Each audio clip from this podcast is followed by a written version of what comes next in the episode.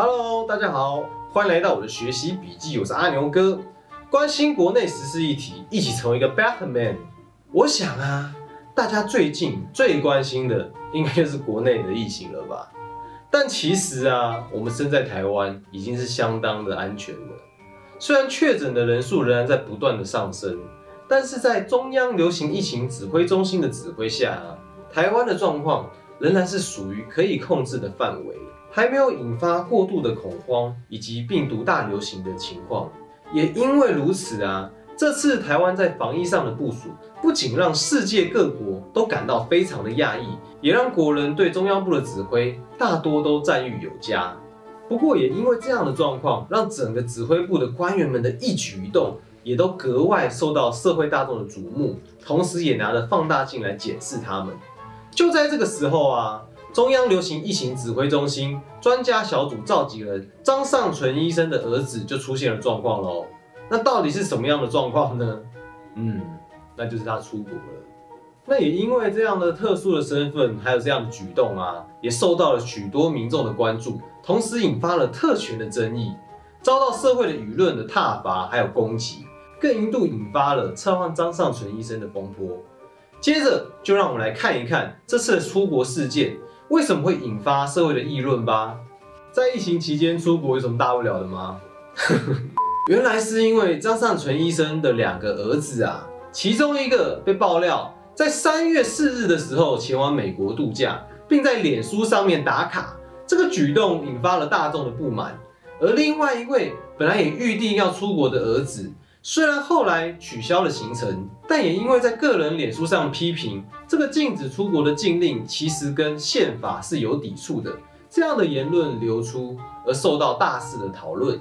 虽然对于出国的行为已经被证实，是因为当初出国的时候，美国并不是被禁止前往的疫情警示区，所以这时候台大医院的许可是遵照规定许可，员工依法办理休假。同时，有十多位的医生也被同时批准出国，并无特权的疑虑。虽然张尚存医生的两个儿子在三月二十二日发表声明道歉，出国的儿子表示对引发社会负面的观感表示歉意，未出国的儿子则表示我们大家共同的敌人其实是病毒，希望我们能够同心协力的来消灭病毒，也盼望能够平息社会的舆论。但这其实还有一个奇怪的地方哦。就是明明大家都已经是成年人了，为什么张善存医生还是要受到社会的批评呢？这边我们就要来聊一聊，我们认为可以跟大家一起去思考的方向。那首先我们就来聊一聊，在这个社会上啊，对于家庭教育跟自主权的这个面向，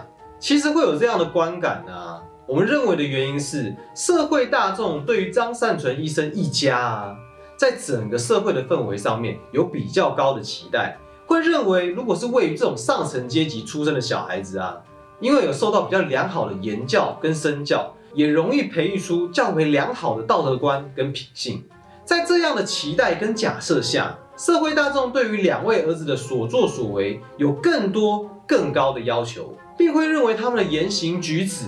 应该要符合社会的期待啊，不应该有这些逾矩或是观感不佳的行为才对。而在另外一方面呢，社会大众又同时选择性的忽略这两位儿子其实是成年人的这个身份，而所拥有的自主权。今天在出国的这件事情上面，张善存的两位儿子早就已经是成年人了，这两个人也是基于自主意识所做出的选择。身为父亲的张善存医生，虽然可以给予建议跟想法。但其实怎么做这个决定跟选择，还是掌握在两个儿子自己的手中啊。这个行为的后果跟责任，本来就是应该由儿子自己来承担才是。而这起事件呢，就是在这层的原因上面，打破了一般大众的设想，引起了养不教父之过的责备，也更因为张善存医生作为中央疫情指挥官召集人的身份，被许多社会大众认为是防疫的破口。使得与儿子出国的连结被放大检视，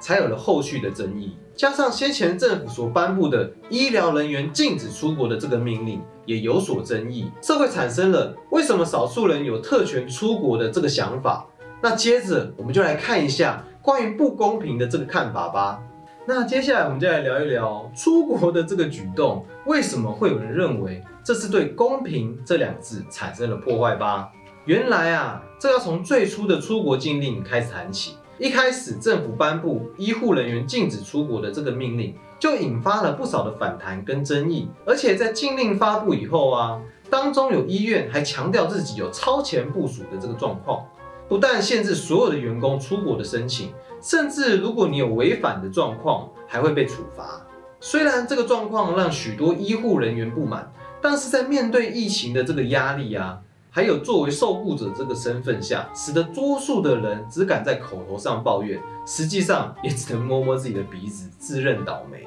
取消出国的行程，来为政府跟资方共体时间。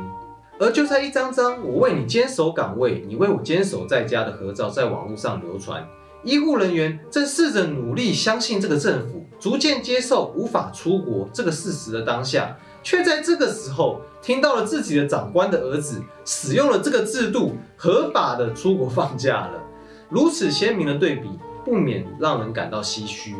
也因此啊，照这上面的脉络来看，社会上有部分的人会对此感到不满，就是出在于对于公平的期待遭到了破坏。在这次病毒的风暴中，人人都是为了疫情在努力，甚至如此牺牲自己原有的利益去投入协助疫情的控制，却在这个时候看到有人可以出国放假的消息，心中不免感到有点心灰意冷，甚至是愤恨不平吧。而张善存医生作为指挥中心议员的身份，所作所为对这个社会造成一定程度的影响，因此也势必得承担比一般大众更多的社会责任。一举一动也格外受到更多的关注，也正因为如此啊，张善存的儿子出国会被认为是在耍特权，以及张善存医生一同遭受到指责的这一件事情，其实从这个角度上来看，也算是情有可原了。最后啊，面对社会上诸多的不公平的状况，有时候大众只是需要一个宣泄的管道。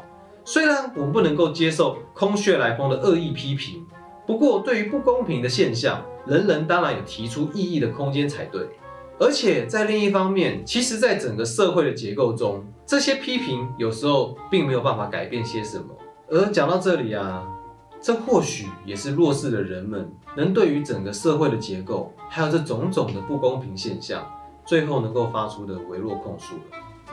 最后啊，当然这次可以思考的层面也还有很多。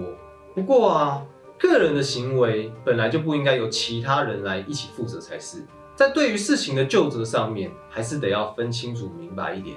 同时，我们也想要政府能够明白的是，在前线付出的医疗人员们，虽然许多是自愿付出的，但是这样的对待是不是合理呢？在付出跟回馈当中，为付出的劳工们建立合理的机制，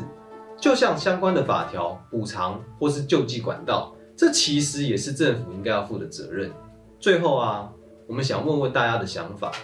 你觉得在这次的事件当中，会引起社会反感的主要原因是什么呢？又为什么呢？另外就是养不教，父之过的这种观念，你的看法是什么呢？子女的行为，父母又该承担到什么时候呢？欢迎你在底下留言，跟我们分享你的看法。最后啊，如果你也喜欢我们的影片的话，也别忘了点赞、订阅跟开启小铃铛。欢迎跟我们一起讨论更多的国内外时事议题吧，让我们一起成为公民社会的 Batman。